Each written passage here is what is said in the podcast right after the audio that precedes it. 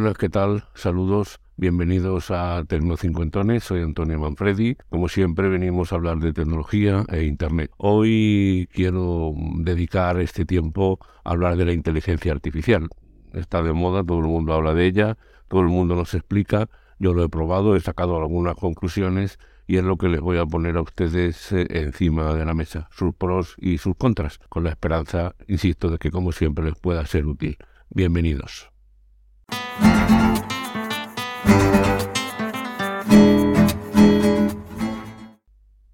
La verdad es que lo que estoy haciendo es eh, poner en marcha eh, un tema que voy a tratar con mis alumnos en la facultad sobre inteligencia artificial y cómo eso puede afectar al futuro del periodismo. No nos engañemos, periodismo, derecho, marketing, publicidad, cualquier persona que mueva muchos datos tiene la inteligencia artificial un aliado o un enemigo. Ya veremos de eso. Y por eso pues me lo he preparado y lógicamente quería ponerles a ustedes en antecedentes. Yo estoy utilizando el chat de GPT, les pondré la dirección que estoy planteando, por supuesto por ahora lo gratuito, ya hay quien está cobrando, pero yo lo estoy haciendo en el ordenador de manera gratuita eh, sin ningún ningún problema. Entonces, pues claro, lo primero que he hecho ha sido decirle a la inteligencia artificial que me defina lo que es precisamente eso, la inteligencia artificial. Yo le he preguntado, me gustaría explicar qué es la inteligencia artificial en mi podcast Tecnocincuentones destinado a personas que normalmente se están iniciando en la tecnología. Es decir, necesito ser conciso y claro, pensando en personas que tienen poca idea o ninguna de la cuestión? Esta es la pregunta y esta es su respuesta. Por supuesto, te dejo aquí una explicación sencilla y concisa de qué es la inteligencia artificial. La IA es una rama de la tecnología que permite a las computadoras y otros dispositivos, leo literalmente, actuar y tomar decisiones de manera similar a cómo lo hace un ser humano. En lugar de simplemente seguir instrucciones programadas, la IA puede aprender de la experiencia y mejorar su capacidad para realizar tareas específicas. Por ejemplo, un asistente virtual lo es, el Siri o Alexa. Estos asistentes usan tecnología de reconocimiento de voz y procesamiento del lenguaje natural para entender lo que un usuario está diciendo y proporcionar así una respuesta útil. Otro ejemplo es el uso de algoritmos de aprendizaje automático en aplicaciones como los motores de búsqueda de Google o los sistemas de recomendación de Netflix. Estos algoritmos utilizan datos para aprender y mejorar la precisión de los resultados que ofrecen. Por lo tanto, es una tecnología que permite a las computadoras hacer tareas que antes solo los seres humanos podían hacer, como comprender el lenguaje natural, reconocer patrones y tomar decisiones en función de la información que tienen disponible. No está mal, esto es lo que me ha dicho pero le, he insistido. Así que digo, explícame por favor qué es el chat GPT para personas sin conocimientos tecnológicos. Y me dice lo siguiente. El chat GPT es un programa informático diseñado para interactuar con las personas y responder a sus preguntas o mensajes. Es como hablar con una computadora, pero en lugar de seguir instrucciones específicas, la computadora utiliza una tecnología llamada aprendizaje automático para aprender y comprender lo que la persona está diciendo. En el caso del ChatGPT fue entrenado con un enorme conjunto de datos de lenguaje natural para que pueda entender y responder a una amplia variedad de preguntas y temas. Esto lo hace especialmente útil para personas que necesitan información o ayuda en un tema en particular, ya que pueden simplemente escribir su pregunta o mensaje y recibir una respuesta. Por lo tanto, es una herramienta tecnológica que utiliza inteligencia artificial para interactuar con las personas y responder a sus preguntas de manera eficiente.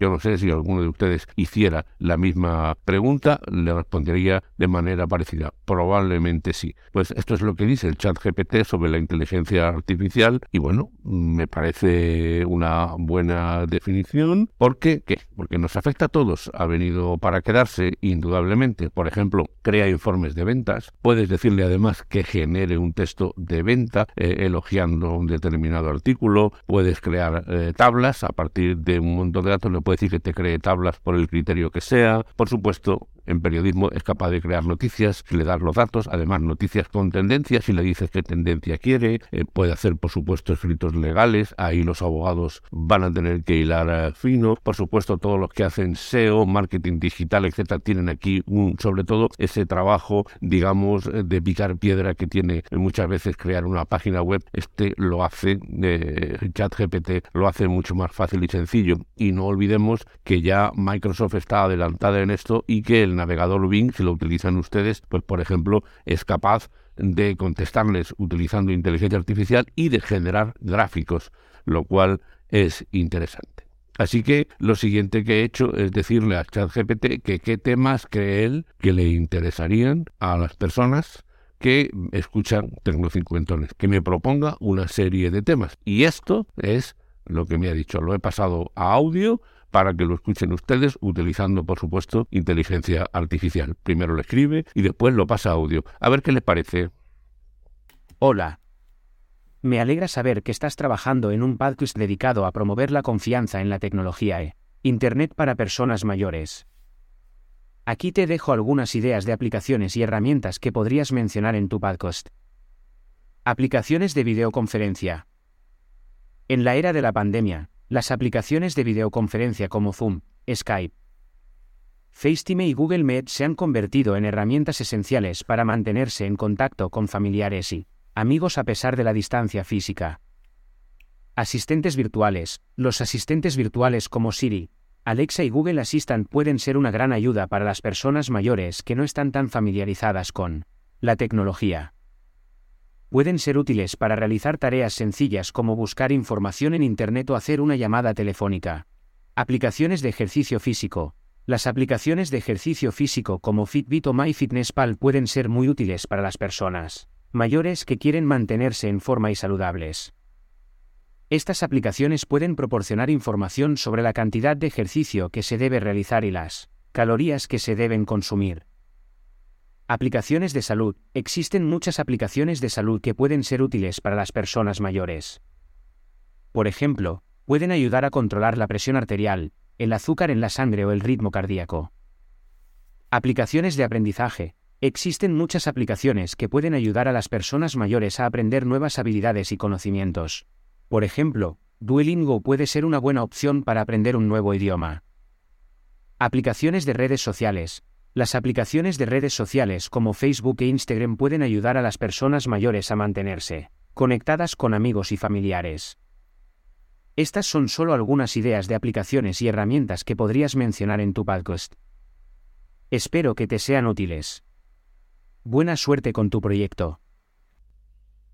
Bueno, de todo esto que, les he dicho, yo creo que podemos hacer eh, una reflexión en los siguientes términos. La inteligencia artificial ha venido para quedarse, no ha hecho más que empezar, nos genera desconfianza. En Italia, por ejemplo, ha sido prohibida, pero ya se está usando desde hace mucho tiempo, como han visto ustedes. Por lo tanto, lo mejor es eh, conocerla, conocer cómo se va a relacionar con nosotros. También es evidente que nunca podrá sustituir al 100% a una persona. Está pensado para hacer tareas repetitivas, pero eso, ¿por qué no? Si somos optimistas, lo que nos lleva es a pensar que nos permite a nosotros hacer las verdaderas tareas importantes. Y por lo tanto, a partir de aquí, acostumbrémonos a convivir con esta nueva forma que nos cambia el paradigma. Todas las profesiones, todas las relaciones, eh, digamos, basadas en datos, basadas por la inteligencia artificial, van a generar. A partir de ahora, pues muchas respuestas que recibamos de temas comerciales, muchas capacidades que tengamos que poner en marcha serán así. Estoy convencido que muchos estudiantes ya haciendo trabajos, que podemos encontrar mucha información de manera rápida y Personalmente soy optimista. Personalmente creo que esto me abre puertas a mis intereses personales. Evidentemente cada cual tendrá su opinión. Es demasiado pronto, pero vamos a sacar el periscopio y ver por dónde por dónde viene la marea para ver cómo tenemos que responder. Y ese es mi consejo. Estén atentos y vean cómo sin duda, sin duda les sacarán partido.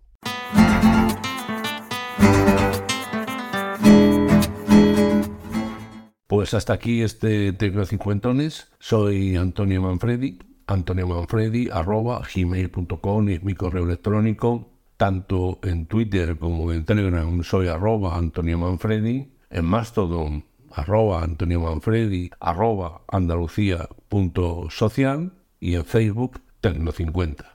Recuerden que este es un podcast que está asociado a las redes sospechosos habituales. Le dejo el enlace a esta red en la literatura del podcast y les animo a que busquen el trabajo de otros muchos compañeros que lo hacen muy, pero que muy bien y se aprende mucho. Nosotros, como siempre, nos vemos la semana que viene. Chao. Hasta la vista, baby.